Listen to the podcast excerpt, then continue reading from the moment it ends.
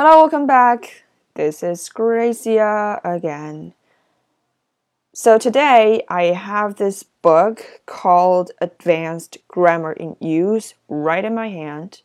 So we're going to take a look at three different words and phrases.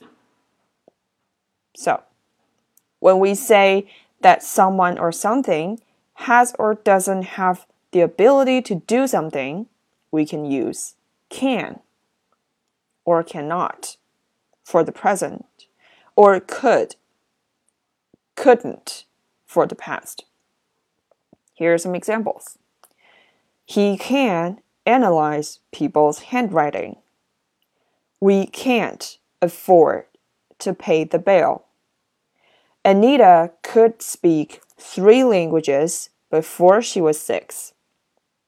Now, we can also use be able to instead of can or could to talk about an ability that someone has or had.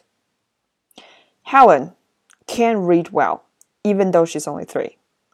Helen is able to read well, even though she's only three. He could draw on the support of over 20,000 troops. He was able to draw on the support of over 20,000 troops.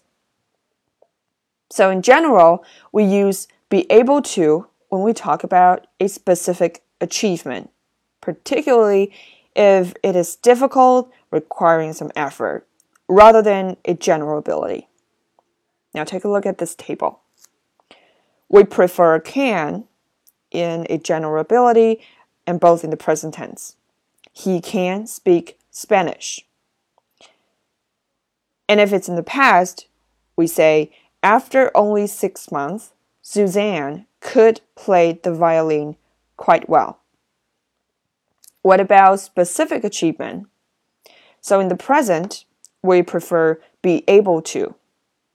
He has now recovered from his injury and is able to drive again. What if it's in the past? We use be able to, not could. Jenny was able to leave the hospital only six hours after the baby was born.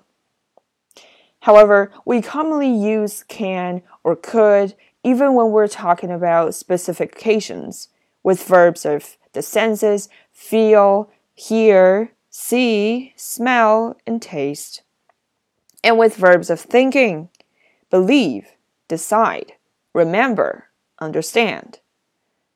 Here are some examples. She could feel the spray on her face as the boat raced through the water. I can't decide where to go for my holidays. Okay, so much for today. Thanks for listening. I'll see you next time.